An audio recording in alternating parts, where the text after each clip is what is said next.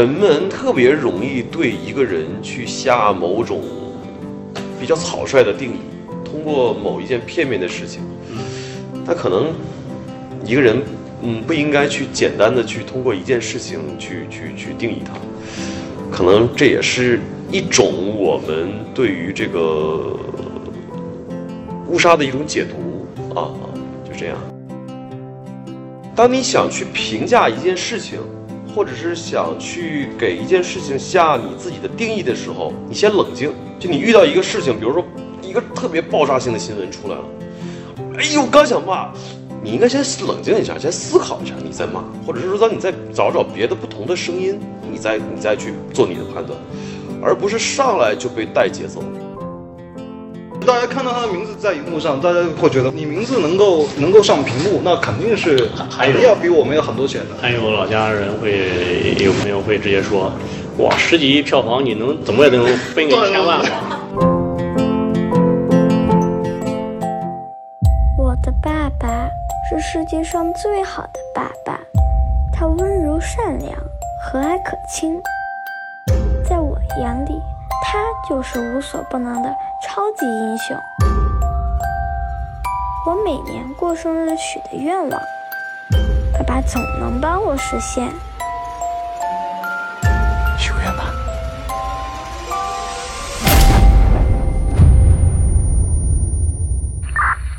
我怎么也没想到你们利用我儿子来骗我。明日朗先生，请问你为什么要劫持急诊中心？两个小时以前，一架飞机载着一颗心脏落地心脉，我要你在一个小时之内把心脏找回来，否则我就开始杀人。我不信你会杀人，你不知道一个父亲为自己的孩子都能做出些什么。小钟已经不能再等了，这你是知道的。凭什么把我孩子的心脏给别人？你们凭什么？我真是小人物。你们把事情想得太简单了。除了你以外，谁不想让他死？不管真相有多黑暗，你会不顾一切把他救出来的。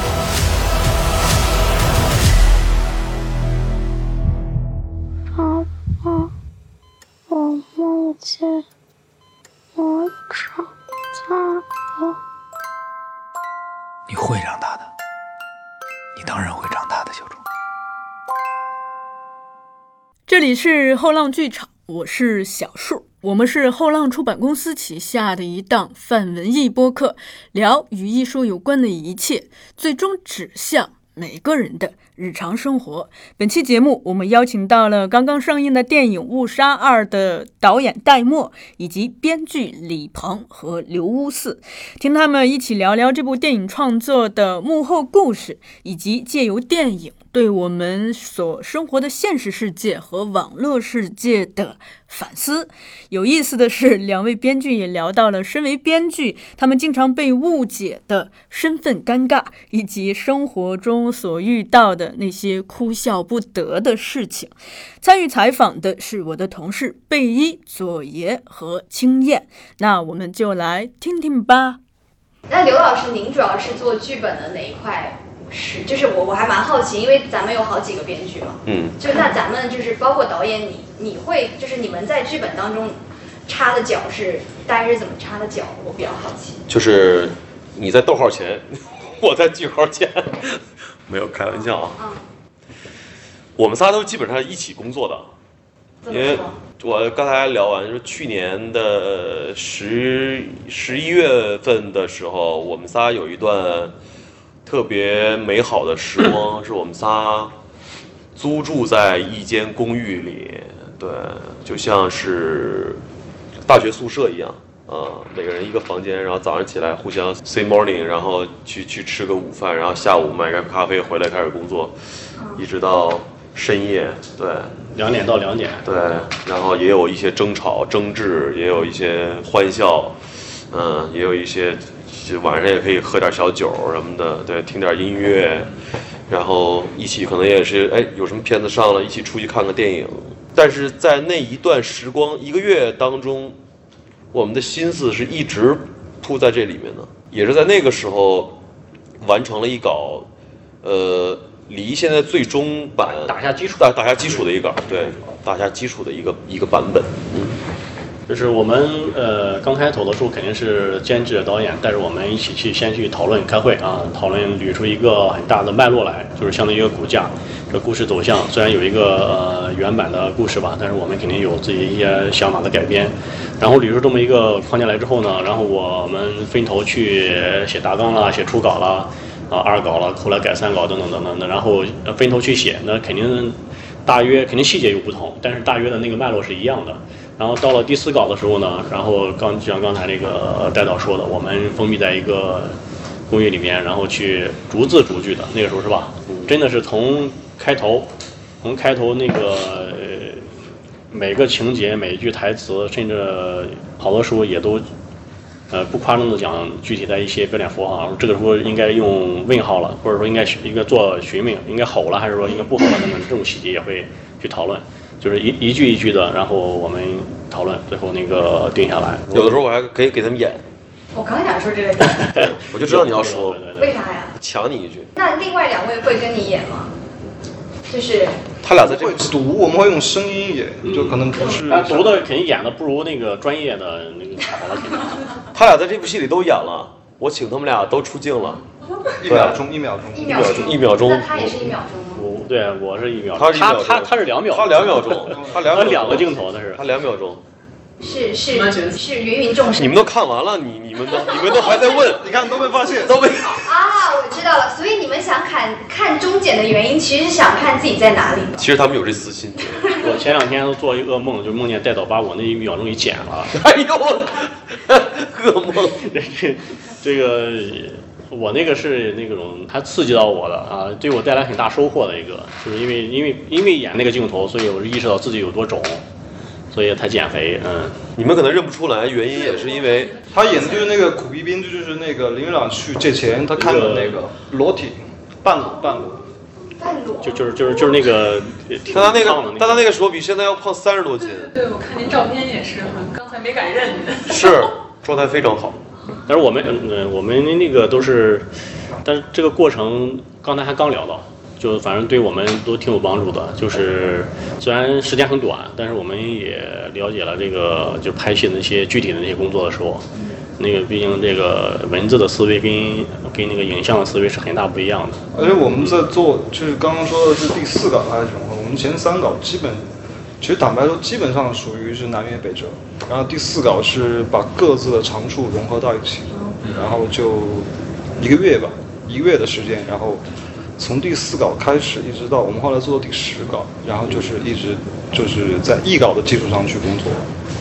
明白，就是取其所长，然后把它扭成一根绳子。对对，之前之前前三稿他们都是背对背，都是自己写自己。就是自己在自己房间里。对，自己写自己。没有那时候那时候前三稿的还没有住在一起。前三稿是自己在自己家写啊，对，到第第四稿的时候是我们封闭起来啊。就是合成的时候住一块儿吃一块儿。对对对，第四稿的时候。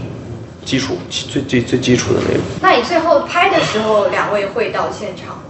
他去的时间还能多一点，他有别的工作在。对，我本来想让他们都都提前几天去感受感受的。嗯。那他有别的工作在，然后他是去的时候，你待了十多十来天吧？对，十多天。有十来天，然后正好他也去了，但正好是开机。嗯。开机俩他俩都在，然后前面拍摄的那个戏也是正好是他们俩的戏。嗯。也不耽误他们别的工作，我就想第一参加一个开机仪式，热闹热闹啊。第二一个就是，但我们那开机仪式也很低调。第二一个就是让他们俩就就就出个镜嘛，嗯，纪念一下。就是对啊，辛辛苦苦写了一部戏，然后有个影像在，留个念想，以后跟孩子说是吧？哎，你看这爸爸对吧？爸爸在这里演了一秒钟，演了一秒。演了一秒钟，虽然编剧，但是但是你看，这导演还让我演了一秒钟，对。那导演自己没没没插，没在里留一秒钟吗？没有，他的角色被人抢了。本来想本来是本来是肖央吗？我猜对了吗？他还没有那么自恋，还没有还没有到那个程度。本来是肖央，这戏就没法卖了，这戏 这戏没没办法卖了。那你原来是哪个角色？不会是那个秘书吧？没有，最后我们彩蛋不是有一个导演吗？啊。啊，任达华后来演的那个。对。啊，我把你戏给 本来是让我演，我也说答应演了。当天还去带带了个衣服是吧？还让服装帮我熨一熨，都穿好了。结果华哥来探班来了，玩来了，没他戏那天，没他通告，他 来探班来了，然后就坐我边上，说那个戴戴着帽子，哎，我来我他到对讲机呢，我来演导演。我说那那那你演吧，就这样他演了。然后这算是一个彩蛋，后面的 彩彩蛋，这也挺好的，反正他们俩在戏里也是挺好的。对，那比如说整个拍摄过程当中有发生过特别特别让你难忘的事情吗？就是呃，不管是跟演员也好，还是拍摄过程当中摄制组也好，就是你会觉得是挺难忘的一件事情，可以分享。挺难忘的一件事情啊。或者是你特别绝望的一件事情，就想死的那种，就完蛋完蛋菜的那种感觉，拍不下去了。哦，其实他们今天之前还问我，我我其实都忘了说，就我们之前因为是之前前期阶段遇到的遇到的困难其实挺多的，因为我四月份就今年四月份我去泰国了，度假。什么度假呀？我本来是想去那儿拍，啊，我们是想去泰国拍的，然后我去了，隔离十天，但是在隔离时间当中，我就看着那个数据一直在增加，就是那个新增病例，刚隔离完就，刚隔离十天出来。病例开始疯狂增，我们已经去了三十多人了，在泰国，那边协拍公司帮我们找景，找的都已经差不多了。然后出来之后，但也依然我都到那儿了嘛，也依然抱有着在泰国拍摄的一个希望，希望这病情他们那边能控制住嘛。然后继续看景，继续看景，直到看着，因为我们中间看景每天都是中午就会到那个商场找一个商场，会到里面像大时代一样去吃饭。他后来已经商场都不让那种堂食了，就必须在他商场外面吃。然后我又带着几个人，我们就在就在那儿还继续看景，然后从里面买餐，在门口商场门口坐马路牙子上吃饭，就那样我们还看景了。但最后还是评估说在那边拍摄可能性不行了，所以我们才回到那。但是那时候就就还挺绝望的，就是说不可能在国内能完成国外的拍摄任务。但是好在我们这个团队跟东南亚的那个风格还比较比较熟悉，而美术也是之前做乌沙伊的美术啊，也是也是比较熟悉，所以他能够一下掌握到那个精髓啊。然后正好也在广州那边拍戏，然后他有时间他就去周围转了转，他正好找到一个江门一个地方，还有老街，他那有一一一部分骑楼，那个风格跟那个东南亚的建筑风格非常像，然后就是这些地儿还是可行的啊，才才决定说回来拍摄。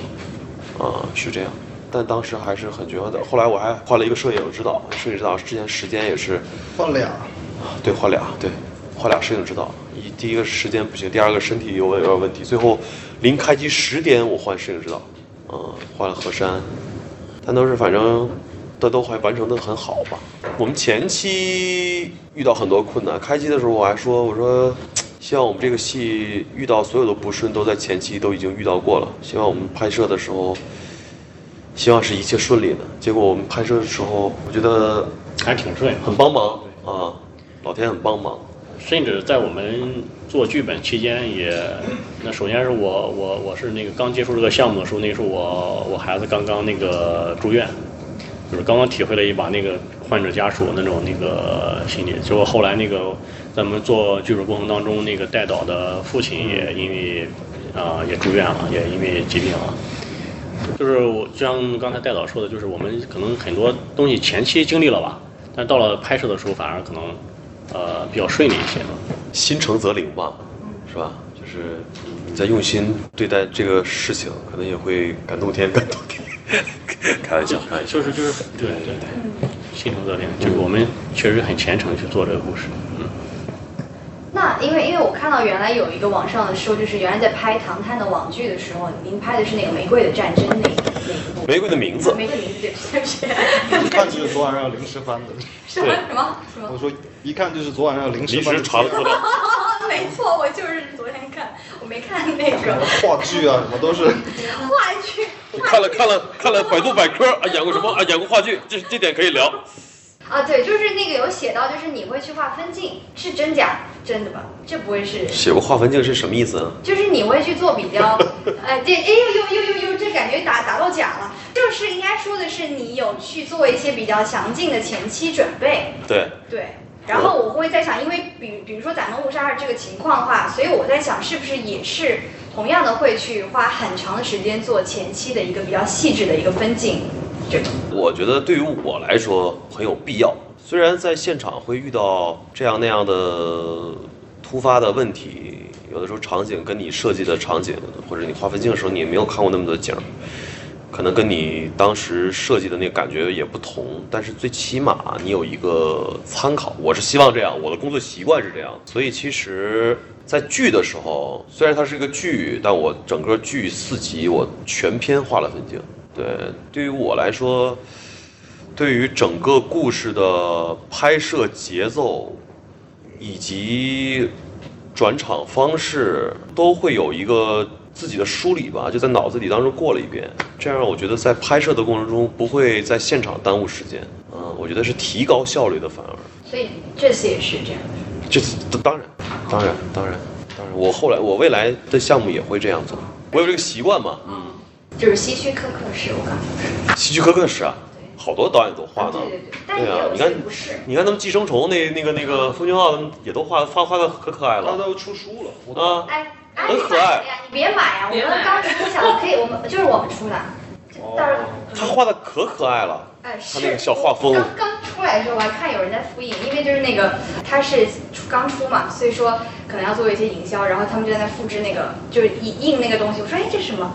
然后一看哎就那个地下室的那个那个风景啊，对对对对对对对对对，画的非常的详尽。对对对对对。预告特辑中导演提到，对一个人的定义就是一种误杀，可以具体谈谈这句话吗？就我我相信你在讲那句话的时候，对不起，我有工作。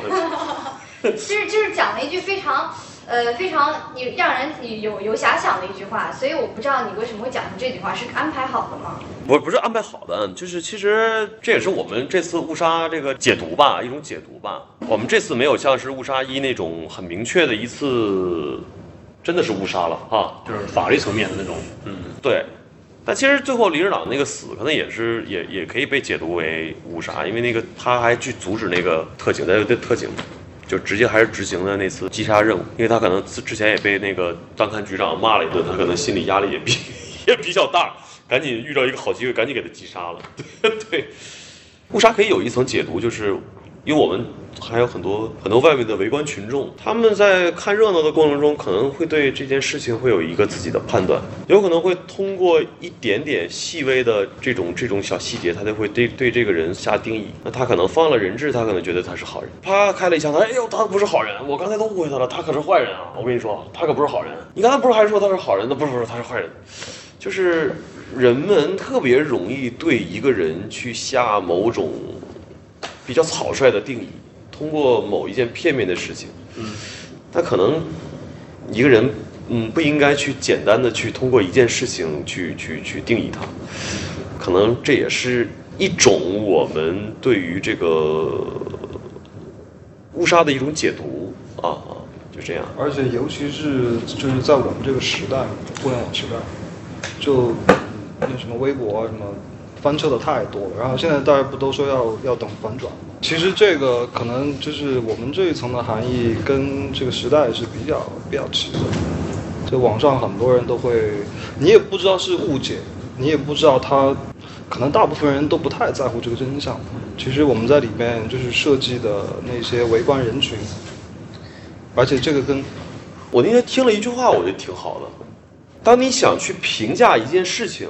或者是想去给一件事情下你自己的定义的时候，你先冷静。就你遇到一个事情，比如说一个特别爆炸性的新闻出来了，哎呦，刚想骂，你应该先冷静一下，先思考一下，你再骂，或者是说，当你再找找别的不同的声音，你再你再去做你的判断，而不是上来就被带节奏。就是我们现在好多人都上来容易被带节奏，是吧？而且还会相互指责带节奏。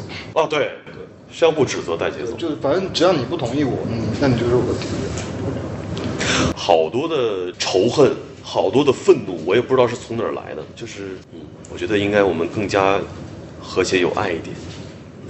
在片子里面，我们描述了一种民众的状态，呃，一种呢是在急诊室里面的集锦室里面那些名字呢，除了那个心怀鬼胎的那个呃那个院长之外吧，呃，其他的这些人，他只要是看到这个事情的真相了，他就会能够完全做出一个很正确的一个判断来，他们都会很同情这个主人公哈，然后甚至到最后会帮助他。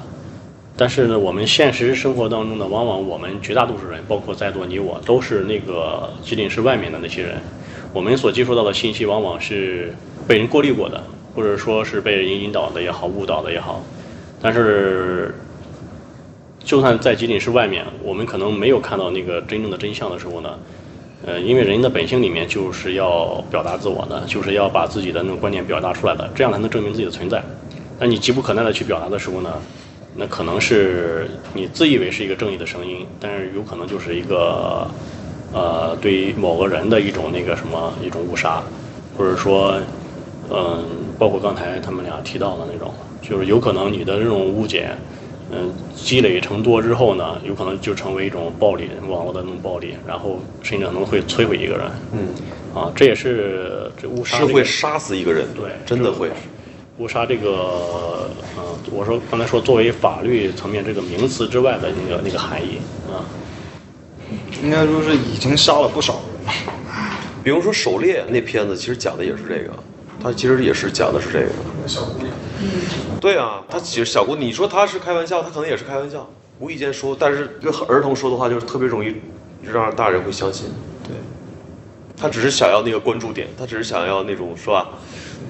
不知道，嗯。那我刚提到您经常提到法律这个事，我在想你们在前期做这样一个题材的时候，会有做过一些比较有趣的功课吗？或者说是，呃，对，因为我感觉你好像您是法律系的吗？不是，不是，我是中文系的。他看出你有正义感。其实因为本身这个东西也是我们，呃，主要表达的地方吧，就是。更接接近于那个社会现实。你想，为什么我们在《误杀二》的结尾的时候呢？呃，没有用原版的那个结尾。呃，很大程度上就是觉得原版那个结尾太理想化了。就是感觉如果放在咱们国内，如果去让大家去接受的话，呃，一个是里面有一些宗教意味，然后呢，在不停的去祈祷，不停的去祈祷的时候，哎，啊，上帝有回应了，容易让另外一个人的死亡。来拯救了他的儿子。当然，在现实生活当中，这种事可能是肯定是会有可能发生的。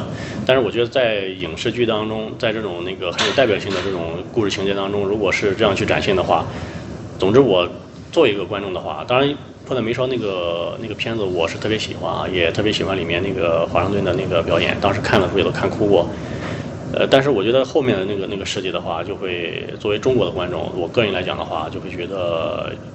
那对那个女司机就太不公平了，就是你你不停的在祈祷发生奇迹，当然上帝回应了，但上帝这样的安排的话就有点不公平。嗯，当然这是我的我的一种个人的一种理解啊。所以到我们自己在探讨这个片子的时候，就希望它能够是一个更接地气或者说更接近现实的。有的时候现实就是残酷的。所以你刚才问我那个法律层面，我倒没有说是呃要怎么样去提这个词。反而是我们更想关注的是社会现实的问题。这个社会现实的问题一开始就定下来了吗？还是说在剧本的陪伴的过程中建立？呃，您指的是五十二的这个？这个吴沙二的主题，呃，一开始就肯定讨论过。对，一开始就讨论过。这也是我们可能做这个故事这种延续的一个最根本的东西吧。我可能会跟他们说，比如说我们在创作的过程中，我可能会说。比如说一里边有个有一只羊哈，那羊还挺挺能代表着一种意思在里面语言。我说我也想要一个动物，想要一个动物，我不知道会不会有三，我不知道三会不会也有一只动物。但我觉得二这个我也我也想要一种动物，用一种隐喻的方式，稍微隐喻的方式来扣一下。二位就创作出来这么一个戏，我觉得很好。其实它是一场戏，但看起来其实我拆开用嘛，就看起来是是前面他好像他爸爸没有回答，但最后他爸爸给出了一个答案。那个答案给出来的时候，但他已经不在了，对他已经可能是化为了一只萤火虫也好，或者是怎么样也好，他可能在黑暗当中点亮了某一个黑暗的角落，有一种这种意象化的一种意味在吧？因为他可能也在用这种方式去告诉孩子啊，应该在你的成长过程中应该如何去做啊，走好每一步。哎，还有前面你们其实一直有提到这个，就是群像的这个，包括乌合之众这种有点类似的概念。就是我在想，导演你在把控这样一个大场面，就是很多的人的这样的一个戏的时候，你自己会有一个什么感受？就是拍下来你自己的一个感受可以分享一下。就是累，就是很累。我基本上全部都是群戏，我群戏特别多，有外面的三五百、五七八百的那个那个群众大的场面，又有警车、警察，反正就那种大的僵持场面。现场你在哪？现场我就在现场。你没有在一个高楼吗？没有啊，没有，因为我得跑到现场来。他们都给我准备一个空调帐篷在那个医院那个里面，但我这里外分开拍的嘛，给我准备了一个。空调，但是离的现场有点远，我就没法回去。要么回家来回跑太累了，我就在现场，就现场间，我就在现场间。然后我在现场间，关键华哥也特别好，华哥也在现场间。大热天，这边这大风扇吹着，也不也给他准备房车，他也不回去。啊，就在这一待，然后哗流着汗，给你擦擦汗吧，不擦，你就这这哎这边就要有汗，这边就要有汗，有油有这就对了，要晒得倍儿黑，哎呦我就。但他那个质感一出来，就特别像那个当地人，你知道吧？特别像当地人，他是最像的。再加上那白胡子，加黑皮肤白胡子，哎呦，就感觉这这人就就就特别对。我怎么聊这儿来了？你刚才问的什么问题？我忘了。啊，我问是不是在天台？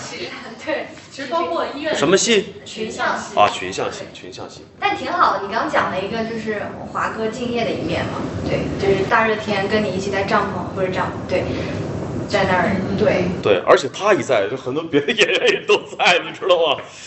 就有一种这标杆的一个作用。我说我老形容他，我说他是那个现场的定海神针，真的。而且他特别精力无限充沛，在现场这个职务啊之多呀，有时候是现场副导演、执行导演，什么什么场务，什么都都可以来，什么都可以来。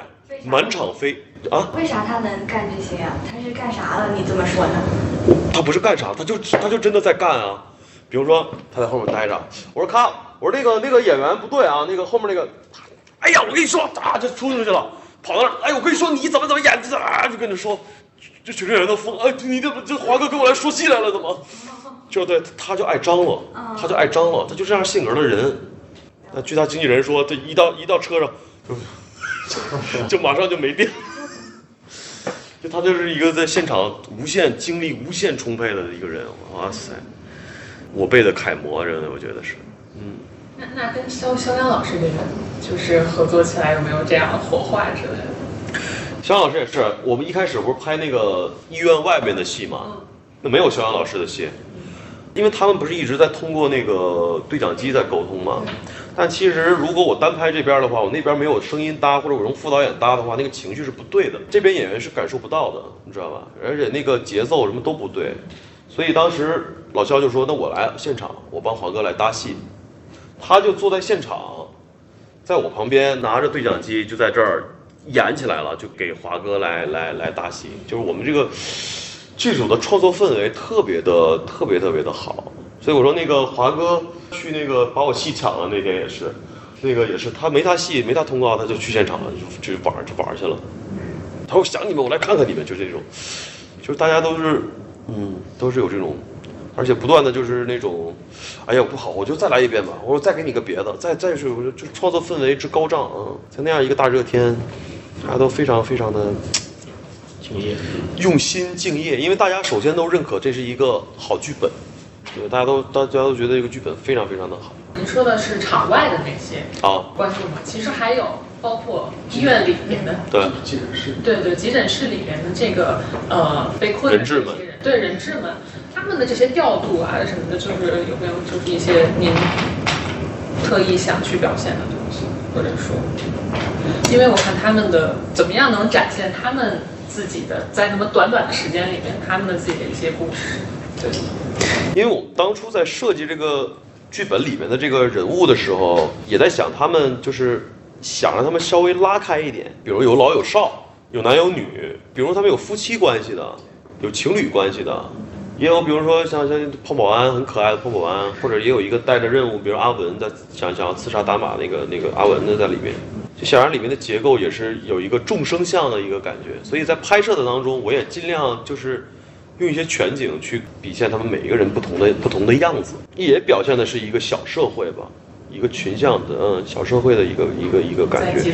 对，而且他们可能也会也会有，比如说像孕妇也也比较比较亢奋，比较激激动啊，也有一个小小小小小混混一样的那种小黄毛什么的，表现每一个人不同的人的他们对于这件事情，包括对于他们在里边听到李日朗这个事情以后的那种那种不同的反应态度，所以不好拍。但我又不想让他们，比如说你上来啊，就比如说在这劫持事件，比如把每个人都绑好啊，绑好绑好，大家行动都是这样的，又觉得有点死板，对，因为跳有点死脱出那种套路。对，我想跳脱出那种套路。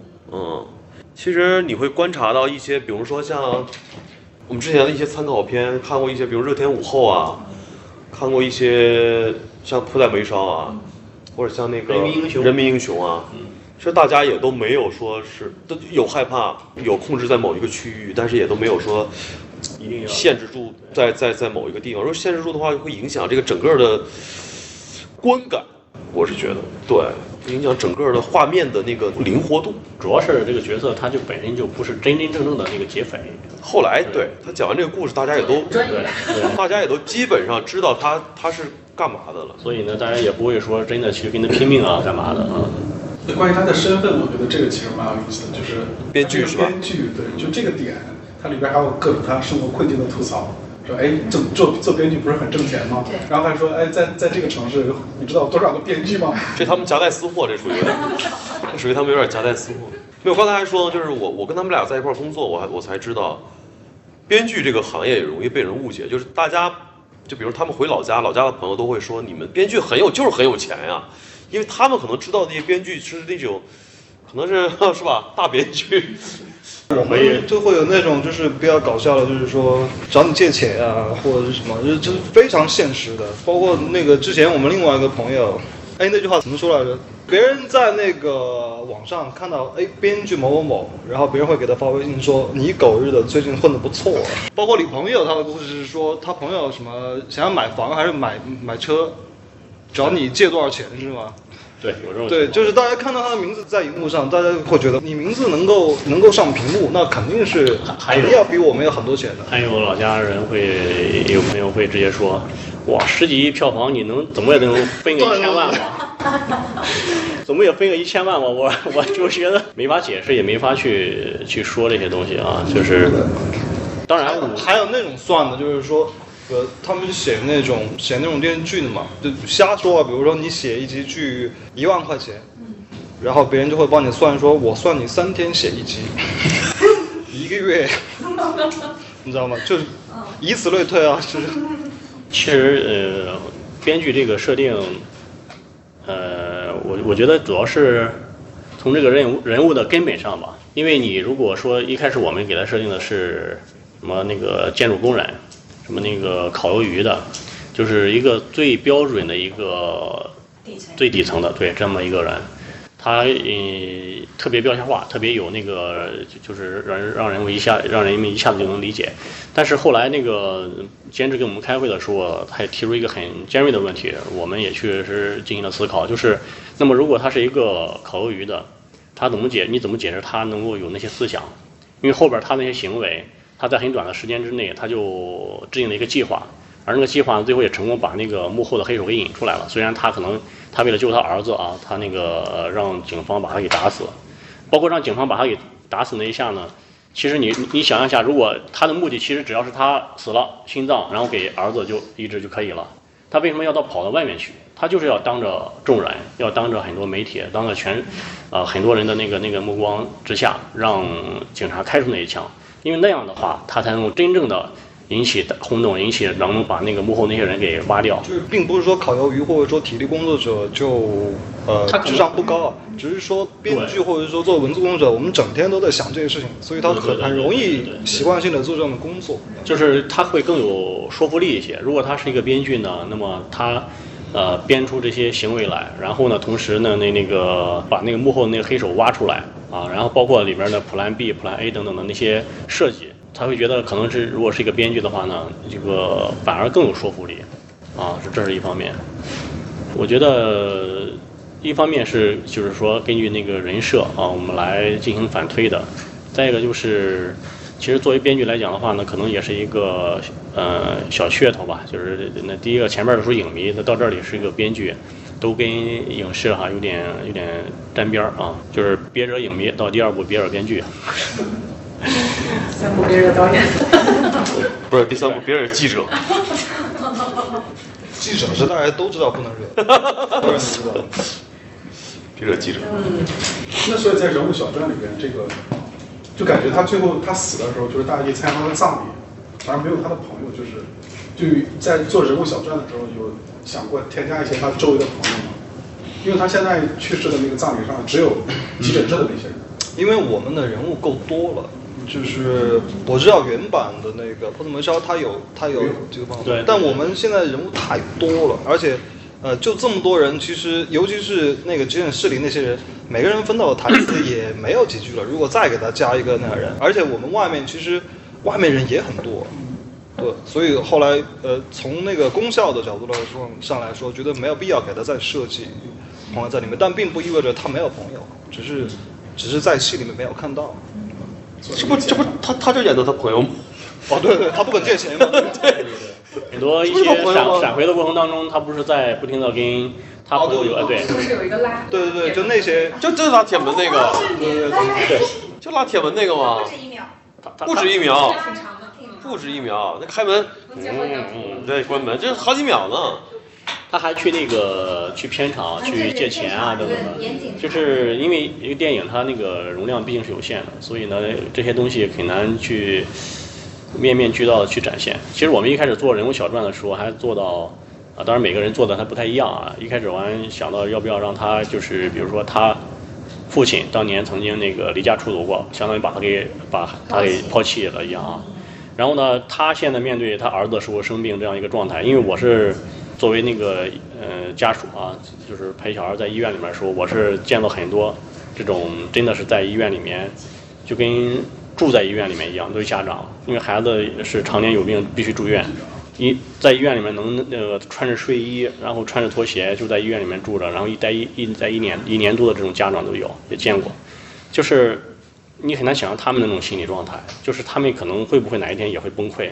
所以有的时候，呃，有有有有有一些那个稿子里面，我们呃我提我写到那个让他就是。反思自己，或者说想起自己的父亲，他也担心自己会不会也会绷不住，因为自己的孩子那个得了这种病之后，压力是非常非常大的。所以呢，就是他哪怕心底里面有那么一丝的念想，他都会恨自己这种念想的出现的。当然，因为这些东西展现的话就太多了，是吧？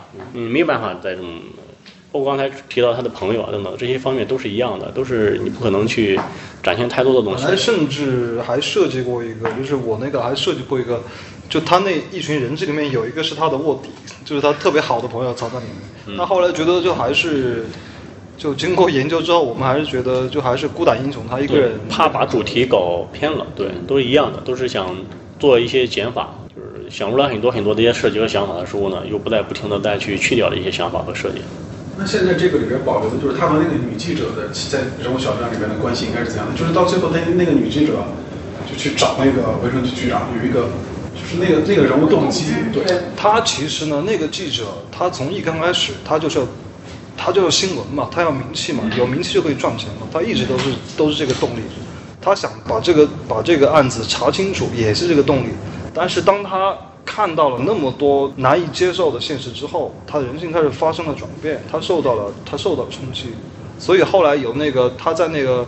呃，哎，那个叫什么？那个就器官捐献中心。器官捐献中心的时候，就是那个托尼不是会呃问他说那个话吗？就是说你你不要命了两次了。对，他说这次不死，其实是在那个时候他发生了转变。就还我我还注意到，就是咱们结尾其实也是有雨戏，就是突然就下起大雨了。没有突然哪，突然一直都是阴天，从阴天到下雨，你们没注意到。酝酿出了雨。对。然后就是我会。所以这个其实这个整个气氛其实还是蛮压抑的。嗯。到最后有一个爆发。对，其实低气压，对对它其实让我联想到第一部，其实它也是一个语气，最后。对，呀，对对对，这个是别有用意吗？还是说就是巧气氛到这儿了？对，气氛到这儿了，气氛到这儿了，得上点儿上点儿活儿，天降大雨，气氛到这儿必须得上点儿活儿。说刻意安排说一定要跟第一部有一个呼应啊？这样也没有，但第一部确实那个语气让人印象很深刻，对，让人印象很深刻，包括那个大 slow motion 那个最后一种他没挖出来掀盖儿没挖出来的那种释怀，确实让人印象非常深。然后我们这次的这个结尾 ending，这个语也是也是监制提出来，但其实对于我们操作来说，其实很麻烦，会带来特别多的阻碍，又得加吊车，又得上雨架，又得怎么样的啊，就是特别特别特别麻烦。但是最终我们还是衡量来衡量去，还是加这个雨会增加很多氛围，并且其实这个雨在它那个它那个警车上面不是有那个警灯吗？那个警灯在那个雨里面会非常非常好看，尤其反射那个地面什么的都非常非常好，红色那个灯对都非常好看，所以觉得觉得审美，无论从审美从气氛从什么都都觉得还是加这个雨会会增加这个氛围感，而且还会有一个什么呢？就是会有一种悲情的感觉，就是一直到他你看到林指导说那句话，我从得知那个心脏这什么什么什么词儿来着？什么我就知道那心脏已经拿不回来了。他甩掉那个对讲机以后，从从张正义那儿就是叭一滴雨下来，其实从那儿是一个节点，等于这件事情已经没得聊了，已经走往下一个往下一个方向去发展。对，这段安排还蛮好的。谢谢对。对对，所以这个原来在剧本里其实并没有下一个，有也有下雨。对，知道。我自己最喜欢那个细节，就是他拿手机打电话，那个声音是从上面传传上来的。哦天花板破了，哦就是对我来说有很强的隐喻的意思，哦就是那个高高层的那种声音。这个其实也是监制提的。刚开始他提出这个想法的时候，我们都还觉得哇，是不是太不现实了？就是你怎么可能？你现在你怎么可能听得到上面的声音呢？但是当时他讲的就是说，他就是想要那种戏剧感，嗯，而且就是那种命运命运的捉弄，你你一直在找，一直在找，结果我就在上面。对。其实每个人应该喜欢的点跟可能感动的点都不一样，每个人都不一样。嗯，那个点可能也会有人觉得，哎，你这电话怎么一直在响啊？怎么不有可能啊？它怎么不挂呀？或者怎么传下来的？就是它，但是它是一种怎么说又戏剧化又合理的，对对一种一种一种一种表达方式吧。我会觉得情绪到那儿，它需要一点就是超脱现实主义的东西。对，它不需要再写实了，你需要那个对在这。对对对，其实还有包括咱们片头，就是开始那场戏之后，然后出字幕，然后那个大课就是。其实是到后边看完之后了解到，那是一个车祸的那个慢镜头。啊啊，对对，那块是特意安排在那个场景。对对，首先我们需要一个片头嘛，然后那个片头又想跟这个故事产生一点点联系，嗯。对，所以就是就是之前那个市长儿子发生的那起车祸，我们用一种非常唯美的方式给它表达出来，包括那首波切利的那首歌，那是波切利的波切利的歌，哦，那个那个 BGM。对那首，对对对对对对，我们看的时候还没那首歌呢。啊，是吗？对，我们看初剪，看初剪。对，是波切利唱的。我觉得伊戈波普唱的那个蛮好听。谁？伊戈波普也唱过。哎呀，啊，他也唱过是吧？啊，因为他那个就是原版的那个，估计很多人会看过那个戏。我们当时也有也有也有这个考虑啊，就是看过原版会觉得啊，这是不是哇？你们又是照那个抄？但其实我们就想，哎，是不是这样玩一下观众？他会不会以为我们在抄？哦，是这样。而且现在还有一个细节，我觉得也特别好。就刚才都，你看在那边都都想不起来说，在这儿全想起来了，怎么回事呢？这是放松吧。我跟后浪电影有缘分。专业团队，谢谢。比心给你们都。你们有印象那个牌子吗？你是说那个奖牌？奖牌，那个奖牌，对对那个奖牌其实我觉得是文本里没有的。哦。但是是怎么回事来的呢？是因为那个防弹衣啊，我们咨询了一后来个，后来来了一个警察，一对咨询了一个特警，他说你这防弹衣扛不住那一枪，当时都快开机前几天，对你扛不住那一枪。我们一直就默认那儿没事儿，结果来了个专业的说你这根本不现实。对，扛不住那一枪，所以我们在想说，用一个什么方式能够能够合理一点过渡这块儿。所所以就说，既然小孩儿喜欢踢足球，这小孩儿以前可能也得过一个块奖牌，那这块奖牌在搬家的时候可能也会出现在他家里，哎，恰巧在搬家的时候忘了，哎，摘下来挂上了，随手就挂上了。但没想到，就是这么随手这一挂，孩子这一个奖牌救了他一命。其实就是我也不知道这是一种啥表达吧，反正就是既合理又高级，是不是？既合理又高级啊！不，并且最后用一种，而且那个镜头是什么呢？他是看着那个牌子，看向天空，然后下一个镜头是拍小孩子在那个草地上。其实草地上那颗镜头，我在当时拍足球场那天。我只是偶尔发现了，我说，哎，这孩子躺在草地上，我觉得很好看，我就先把那镜头拍下来了。但我根本没有想好往哪儿用，我没想好往哪儿用，我只觉得一个孩子带着笑容，我我说你不要这个，因为他是躺在地上生病嘛，我扣拍这么一个镜头。但是我就觉得突然间，我觉得这绿草地，包括他这孩子在那儿，因为孩子就没开机的状态，他笑了，我觉得哎，这一刻非常美好，我就想给记录下来，嗯，所以我就拍了这么一颗镜头。我但我。就是他笑着我推的那么一个镜头，但我没想好往哪儿用，嗯，我根本没想好，我以为我能想好的地方就是用到最后他跟他爸爸换心脏的那个地方，但是剪辑对剪辑也在想说往哪儿用，最后想到这儿，哎，都用的我就特别好，对，正好。用在这儿，冥冥中，冥冥中就是冥冥中，有时候就是这样，挺有意思，我觉得这种小细节就是我觉得是老天给，对，有一些就是天成。真的天赐的这种东西，你看这种小细节，刚才怎么没说出来呢？就是没有遇到我们后浪。对，你看遇到你们这团队多，我喜欢这种工作氛围，哈哈哈哈就就啊，就把工作给说了。对啊，我们工作也是这样。其实我其实还有一个就是个人的一个疑问啊，你说，就我会觉得，就比方说那个市长啊，就到最后他一个父亲的忏悔的那种，配合他演戏，其实我是觉得。可能是我自己的刻板印象，就是跟主创们讨论，我会觉得这个地方其实很到底，又能如何？就是我我自己会这样想，我不会让你忏悔的，我跟你我不会跟你共情的，这种是不是太狠了？这种没有到底是是怎么？就是他不是坏到他。对对对，我就是我就是坏的，我也不会配合你演戏，反正我儿子活了就活了，跟你没有关系，您跟我也没有关系，就是完全是一个割裂的。我们情感因为因为是这样，因为林玉朗他是一个普通的父亲，嗯。其实我们想要说，市长他也是一个普通的父亲，就是他，如果他跟林院长对调，可能他也会干同样的事情，但因为他在市长那个位置，他不需要，就是因为他是高官嘛，他不需要去做这些事情。平常那些人，他说他想要喝一杯什么，他想要一个什么样的东西，底下人都会帮他做好。他是用他是用稍稍一提，他当然想要救活他儿子，但我也没有叫你们去杀人啊。但那帮人就干了，那事已至此，那还能怎么样呢？那我当然要救我的小孩儿，所以就可能他不是他不是像您说的，就是说刻意要去作恶，我就是要掠夺，而是事已至此，就是反反而这样，我觉得反而就是我们这样的话，可能能够反映出那个人性更复杂那一面出来。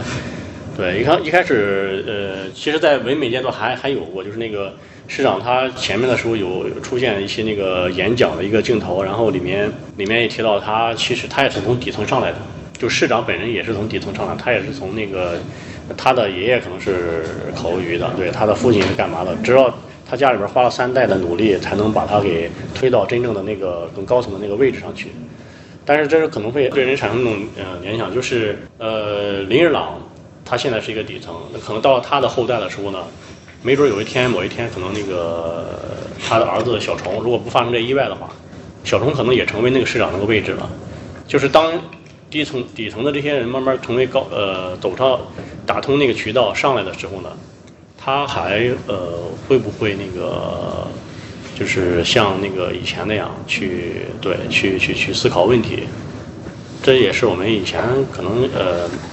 想把这个人物那个写的更多样一些，更丰富一些，更人性化一些。没想过让他是一个完全的一个呃坏人，对，包括对，包括那个萨丁也是，我们也给萨丁设计过很多，是吧？设计过很多的一些背景。那他确实做了坏事情，但其实他某一方面呢，他是想，他觉得想保住这个市长，因为他觉得这个市长是个好市长，是个好人。那当然很可能很多东西我们没有办法太复杂的繁琐的去繁琐的去展现了，因为很多人物就是就是我我们这个戏里面的每个人物他都有他的位置跟他的立场，对对，是吧？就是那那你林一朗，林一朗他他最简单，他最无辜嘛，所以他要抢回他小儿子的心脏。那萨丁，那我是市长秘书，那我就得伺候好市长。市长儿子出事儿，那我得干活。市长他他也是一个普普通的父亲啊。那我现在，那我不可以杀掉我小孩，我没有这颗心脏，那我小孩会死的。李安吉也是，那我是个记者，你你记者不就是要？虽然他有一些极端，或者你说他急功近利也好，记者不就是要搞大新闻吗？是他的位置决定他必须要这样去做。警察就是要抓犯人啊，当刊就是要抓犯人。只是说他在他在他的职责范围之内，有的时候会有一些过了线，或者是说他忘记了他初衷，或者他迷失了自我。整个戏其实都是说的，就每个在各自位置中怎么样过线。对，对，所以这也才这这这也是这个张丰毅这个人物最可贵的地方，就是他是我们最理想化的那个那个警察，就是又有那个进攻之手啊，去执法的那一面。啊，又有一个作为一个父亲很温情的一面，就是他能够去理解别人，嗯。我就还是说，我们觉得人性一定是很复杂的，你不能说是因为这个人可能在这一方面做了坏事，他就一定是一个十恶不赦的人，就想把人性的那种呃复杂的多面性展露出来。冤冤相报何时了啊？你说是不是？就这一辈的仇恨，你说再积攒到下一辈，然后下一辈再积攒到下一辈，就这感觉 没个头了。咱也不想说这个仇恨的事。对，这个就是看的时候会感觉，看到那看到第三幕的时候就会觉得，哎，导演是一个很。很温柔的人，就跟前面那么，其实你的感觉很对，铁汉铁汉就第二幕和第三幕转的那一刻，其实很挺狠的，就觉得过去，我觉得这个要做暗黑了吗？就会，而到到最后的时候发现，原来是这样的，就是会给那个人留下很多的退路，就这是一个。但是另外一个，我觉得就是刚才那个这个这个那个刘刘刘五四啊，李老师刚才说那个会开心，呃，大家可能都看过原著，然后会对这个，我看的时候。我看到那个市长，就是那个在剪辑上，我不知道原版的剧本是怎么安排的。就那个市长在前边的时候，就第一幕里边就出现了他在电视上那个镜头。当时我就想，这个故事可能要不一样。当然你猜到了是吗？对，就当时就猜到了，但是没有想到会说会怎么样不一样。对，会怎么样不一样？就会其实那一趴就我觉得是导演很棒。你们有谁是？留了一个小悬念。你们有谁是猜到了？就是市长是幕后的那个 boss。就是因为这个，就是因为你看会看好多港片嘛。会看好多港片的时候，尤其是杀破狼这种，他就会用那种高层的人，就是前面埋一个引子。我当时一看的时候就觉得，嗯，这杀破狼二这种倒霉器官，就就会就会往这儿想。对，我觉得那一趴就是在剪辑那一块儿，我觉得当然是一个很用心的地方，就是其实留了一个扣子。啊，你说电视那儿是吧？对对对，电视那块儿是吧？其实那块儿进的比较早。嗯对，嗯，我就觉得那个其实还在剪辑上蛮蛮棒，但不知道剧本当时写的时候就没有这个。那写的时候也有，写的时候也有，把整个把那个环境就用用在那个那个，因为每一场戏我们不想说单独只给一个信息量，我们想在单场内给丰富一点的信息量，所以其实那一场戏不仅是他看到电视，其实他还有献血，他那场戏也做了配型，其实他就是在那场做的配型。然后也是在那场戏，宋民知呃不是宋民，也是在那场戏，打马知道了他在做想做这个配型。对，其实那场同样一同一场戏，其实好多信息量都在里面。我们想在一场戏里做丰富的信息量在，对。但其实这得这得通过一个特别那个什么的解读，对对对。对，现在可能提取可能还是可能是刚看一遍吧，就提取信息的时候可能还没有达到导演埋的那么细。就这个里边，我还有一个细节上的疑问，嗯，就到最后那个。呃，连长去世之前写了，到底写了几封信？他写了一封信呀，就写了一封是吧？我以为是写了两封。没有，他写了一封信。嗯。哦，你是觉得就是他前面有跟他儿子说的话，后面也有跟啊？对对，剪辑上可能剪辑上做了一做了一点点小割裂，然后就就对，我我解读都以为是这样。一口气，我觉得有的时候你也可以理解为他是对观众说的。对，其实到第三部的最后，好多就其实是知道，就是。他是越过，就是打破第四面墙，呃，直接和观众在对话。就，我们这边对，那最后可以谈谈你接下来的计划。嗯，我接下来的计划是还有好几家媒体吧。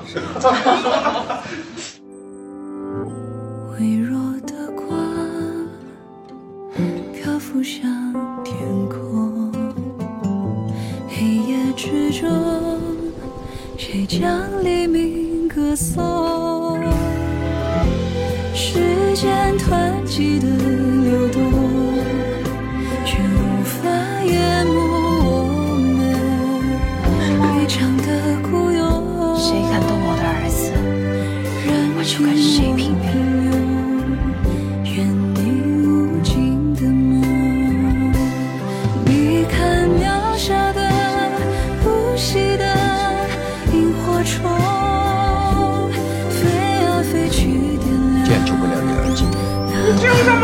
有人吗？